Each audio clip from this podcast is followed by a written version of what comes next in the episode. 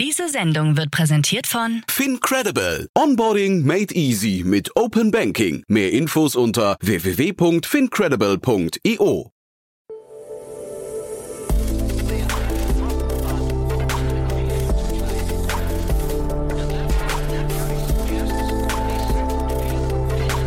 Startup Insider Daily. Investments und Exits.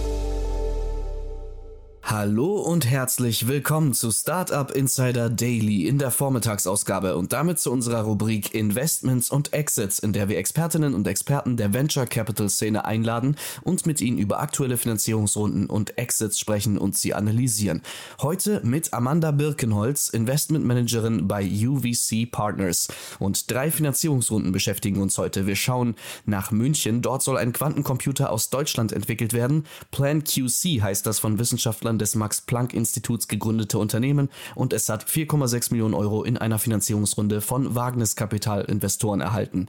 Außerdem reden wir über Node Energy, das eine Software entwickelt hat, die das Management von Wind- und Solaranlagen vereinfachen soll. In einer Series A Finanzierungsrunde sammelt das Startup 7 Millionen Euro ein. Die Runde wird angeführt von dem Kölner VC Bitstone Capital.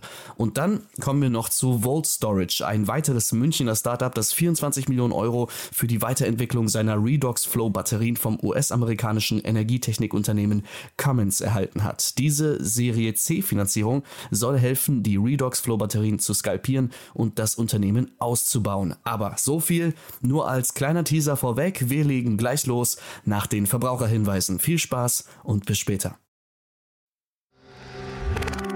Werbung.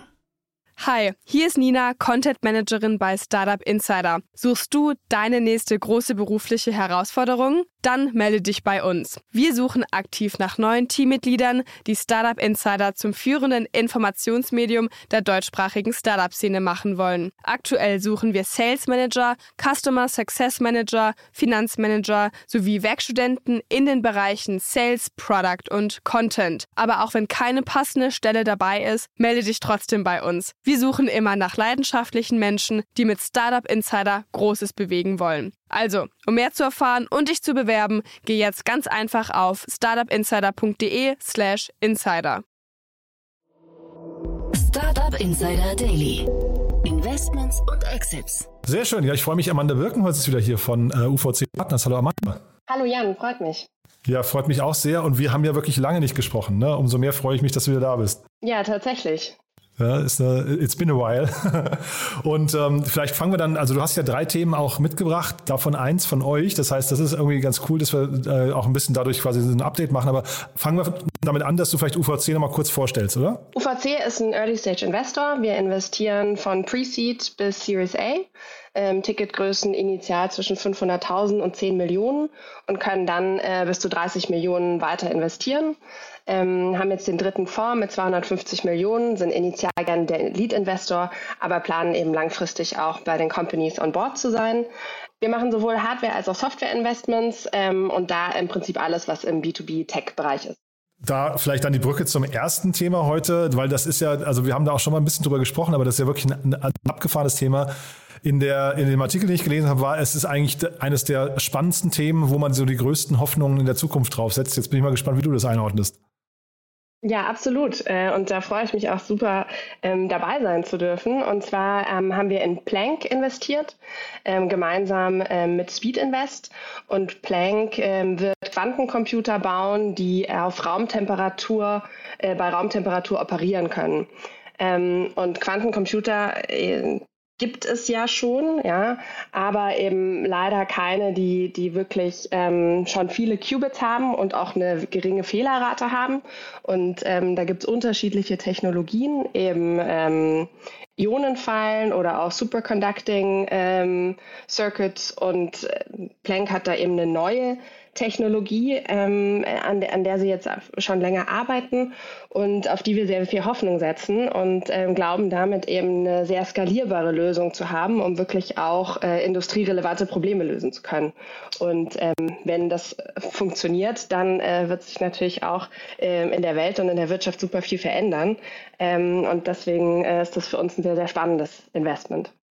Ja, vielleicht kannst du noch mal ganz kurz so einordnen, Quantencomputing, wo stehen wir denn da gerade? Ist das tatsächlich so vergleichbar mit den Anfangstagen des, des uh, Personal Computers, dass es wirklich jetzt im Prinzip so mit so so Mursch's Law jetzt irgendwie kommt und jedes Jahr mehr, mehr Power darauf äh, zu, oder davon zu erwarten ist? Oder wie würdest du diesen Markt einordnen? Wo, wo bewegt er sich hin?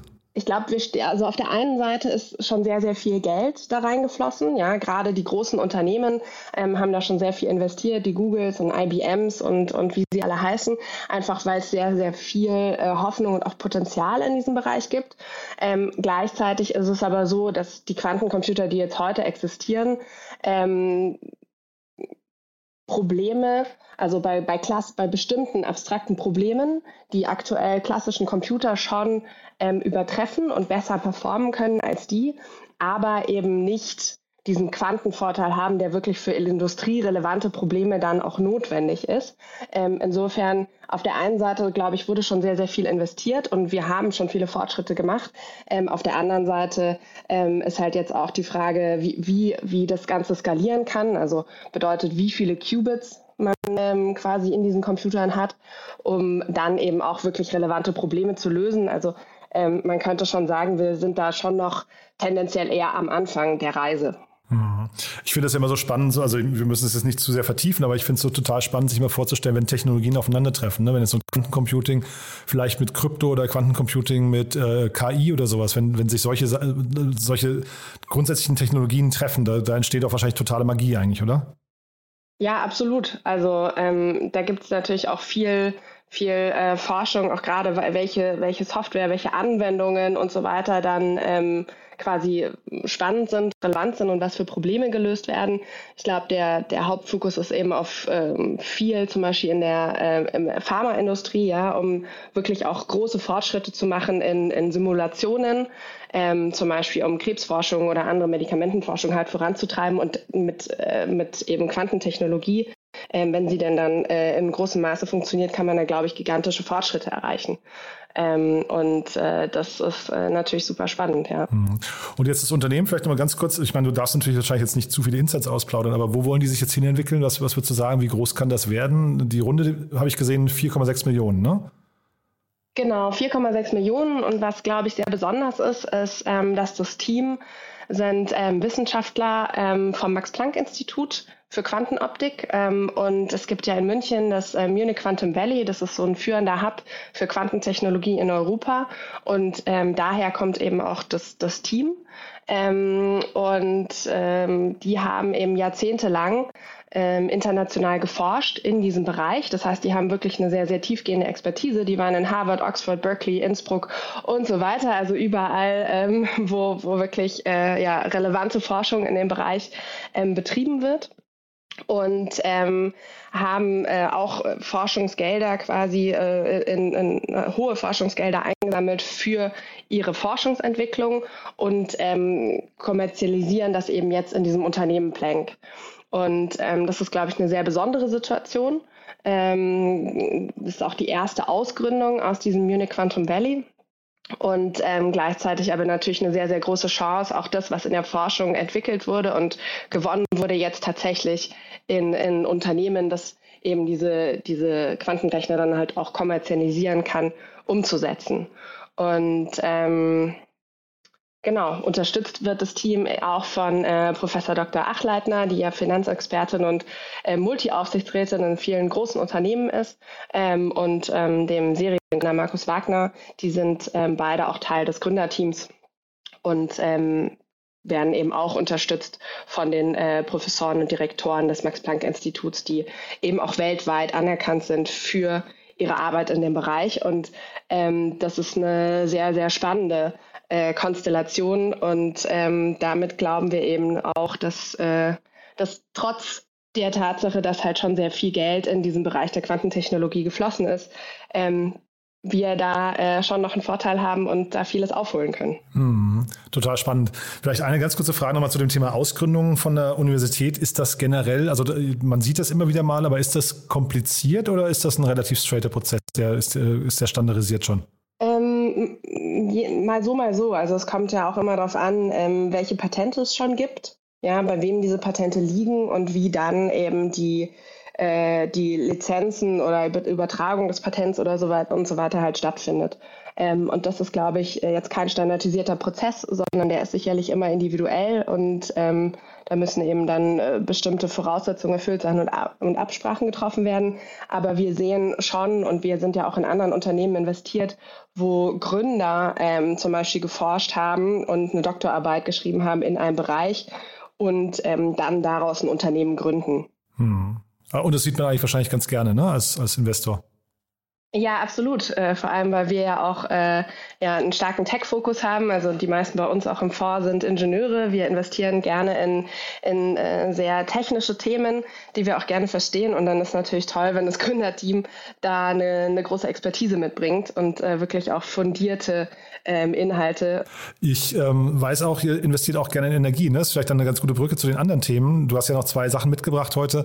Das sind, glaube ich, beides Energiethemen, ne? Richtig, ja. Ähm, wir, wir investieren ja, wie gesagt, alles in, im B2B-Bereich.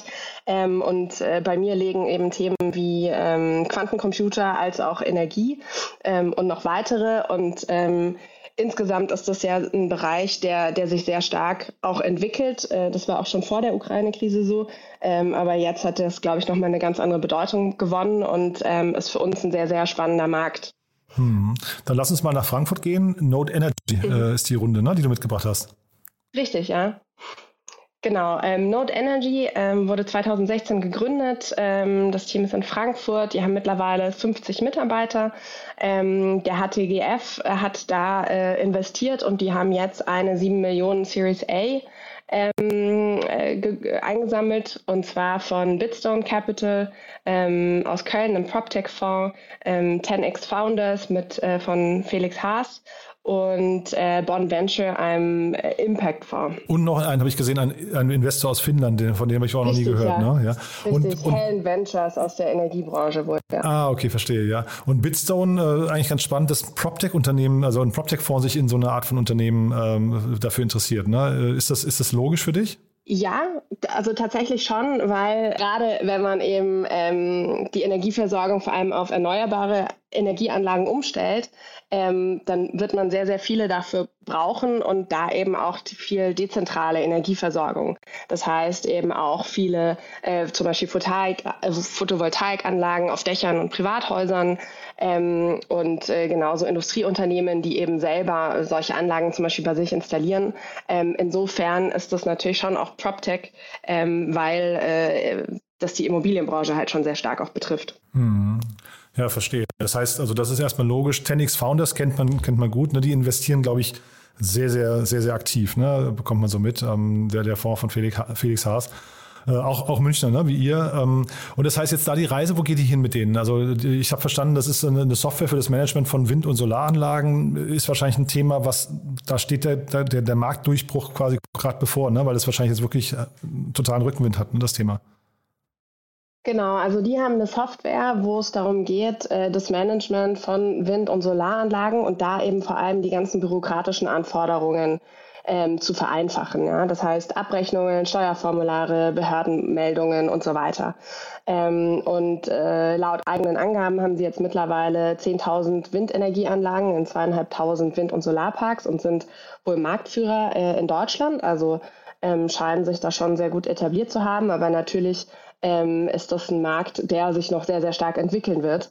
Ähm, und daher äh, sicherlich auch für Investoren sehr spannend ist, ähm, weil es einfach ein sehr großes Potenzial gibt. Hm. Hat man früher, also vor einigen Jahren immer angefangen, so als Beispiel für die Anwendung von der Blockchain, ne, zu, äh, so als Beispiel zu nennen, zu sagen, irgendwann können Solaranlagen oder Windräder einfach ähm, quasi selbstständig irgendwie Rechnungen ausstellen, können kommunizieren und so weiter und so fort. Siehst du die Blockchain in dem ganzen Kontext oder ist das so ein bisschen, äh, weiß nicht, äh, war das so ein Trugschluss und, und verfrühte Freude vielleicht?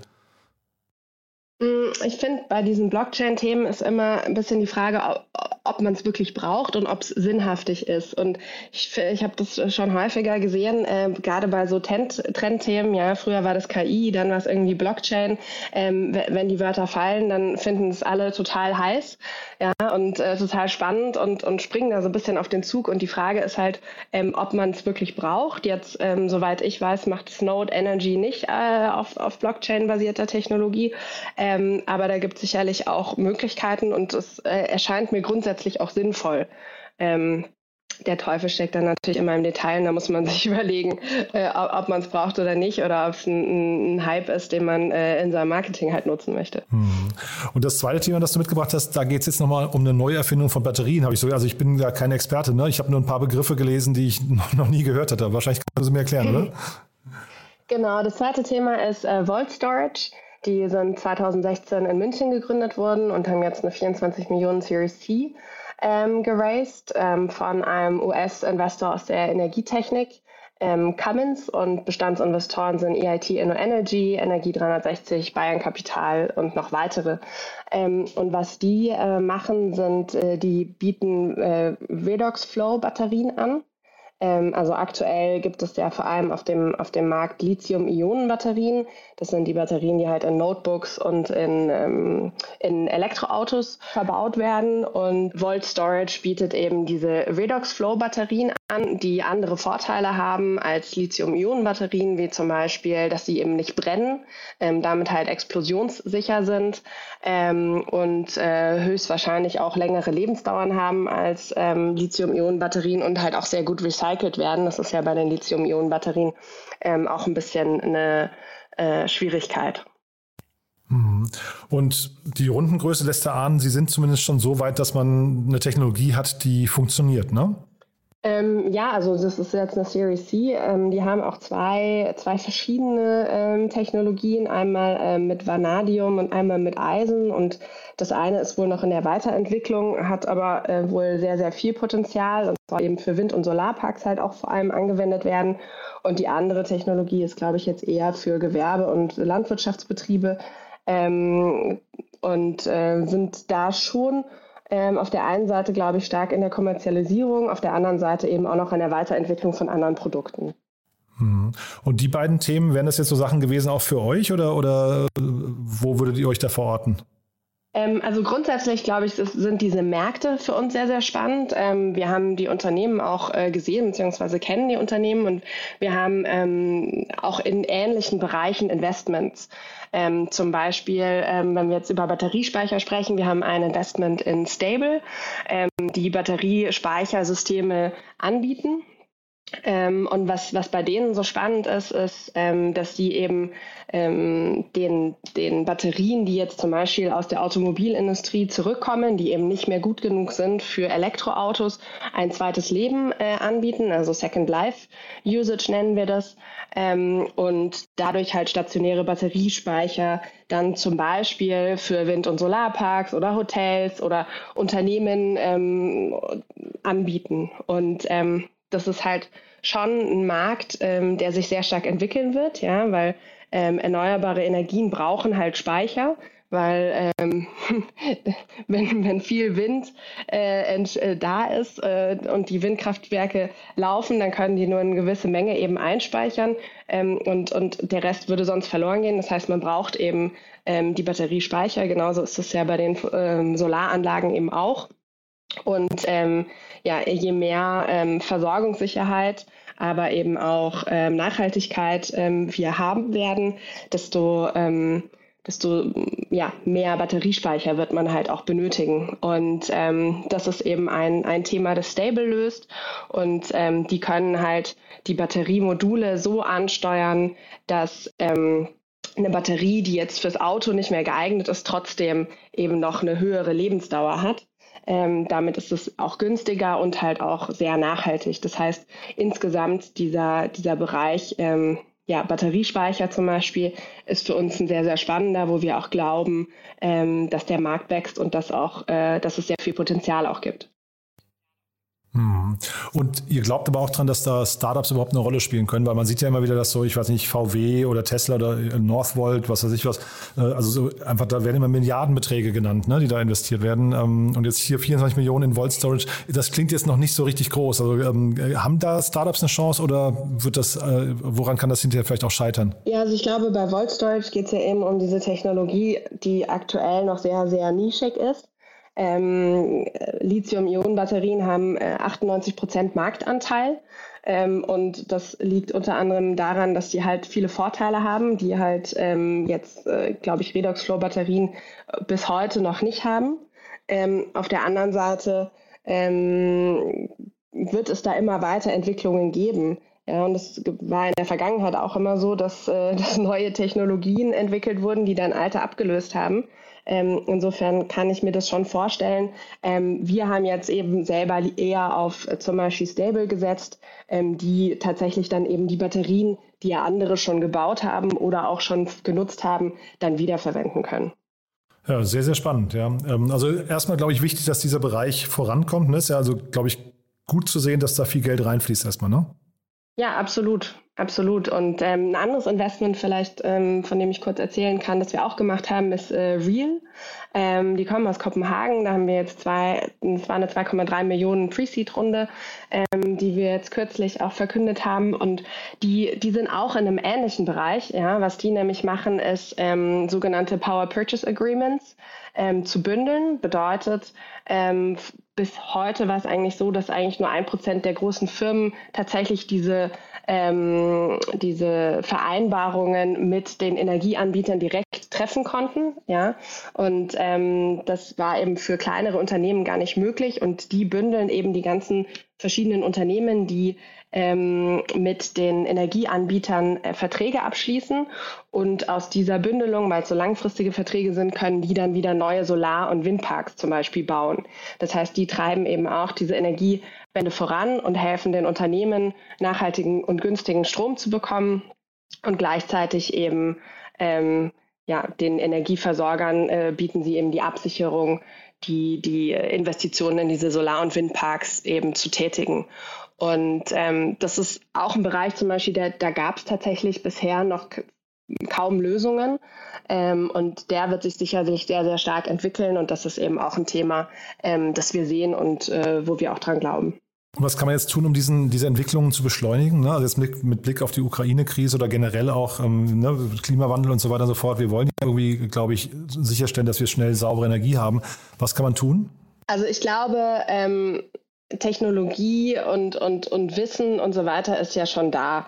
Ähm, und ich glaube, viele Sachen äh, scheitern einerseits an, an bürokratischen Hürden. Ja, ähm, das ist ja auch das, was Nord Energy macht, indem sie eben den, den äh, Unternehmen ähm, die bürokratischen Hürden abnehmen, um das Ganze eben voranzutreiben. Ähm, das ist, glaube ich, ein, ein großes Thema. Ja, es gibt ja auch äh, verschiedene äh, Konzepte wie Mieterstrom und so weiter, wo man auf seine eigenen auf seinem eigenen Dach ähm, Strom erzeugt, den aber dann wiederum schwierig an andere äh, Nachbarn äh, weitervergeben kann. Und da sind, glaube ich, viele Sachen, die sind technologisch sicherlich lösbar, ähm, aber viele, viele Themen haben halt schon auch mit Bürokratie und Regularien zu tun.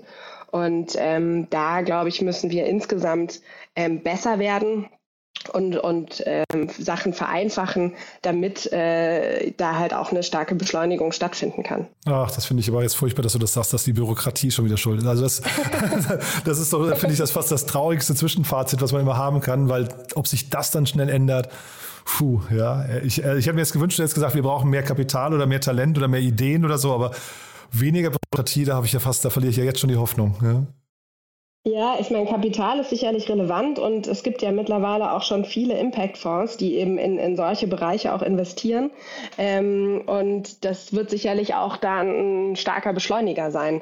Also davon bin ich schon überzeugt. Ähm, das, das Kapital ist, ist, sind ist natürlich Startups, von denen ich spreche. Ähm, ich glaube, insgesamt braucht man viele Investitionen in diesem Bereich. Ähm, aber wenn die Bürokratie halt die Hürde ist, dann ähm, ist es auch ein Thema. Naja, dann lassen wir das mal so stehen, als vielleicht, vielleicht hat ja jemand aus der Bürokratie zugehört und fängt mal an, darüber nachzudenken. Es wäre ja schade, wenn es daran scheitert. Haben wir was Wichtiges vergessen, würdest du sagen? Ähm, nee, diesmal nicht. Also war, war sehr spannend, hat mich gefreut, mit dir zu sprechen mich und äh, freue mich auch sehr aufs nächste Mal. Werbung Hi, ich bin Paul, Product Manager bei Startup Insider und hier, um dir kurz unser Podcast-Verzeichnis vorzustellen. Mit einer wachsenden Liste von bereits über 10.000 Episoden ist unser Podcast-Verzeichnis die größte Sammlung deutschsprachiger Podcasts rund um die Themen Unternehmertum, Technologie, Digital Marketing und mehr. Nutze jetzt die verschiedenen Filter, um Podcasts zum Beispiel nach ihrem Themenschwerpunkt, Gästen oder Erscheinungsdatum zu sortieren, damit du genau das findest, was dich interessiert. Also, wenn das was für dich ist, dann besuche jetzt ganz einfach unsere Plattform auf startupinsider.de/slash insider. Startup Insider Daily, Investments und Exits. Der tägliche Dialog mit Experten aus der VC-Szene. Das waren Jan Thomas und Amanda Birkenholz, Investmentmanagerin bei UVC Partners, über die Finanzierungsrunden von PlanQC, Node Energy und Vault Storage. Nicht vergessen, wir sind schon um 13 Uhr wieder für euch da mit Fabian Wesemann, Co-Founder und CFO von WeFox im Interview. WeFox, das größte InsurTech Europas, möchte mithilfe der Technologie Risiken vermeiden, bevor sie entstehen und somit das Leben sicherer machen. Und es gab in einer Series D Finanzierungsrunde 400 Millionen US-Dollar. Angeführt wird die Runde von Mubadala Investment Company. Für heute Vormittag war es das erstmal mit Startup Insider Daily. Ich wünsche euch einen schönen Resttag und hoffe, wir hören uns später wieder. Bis dahin sage ich Ciao. Diese Sendung wurde präsentiert von Fincredible. Onboarding made easy mit Open Banking. Mehr Infos unter www.fincredible.io.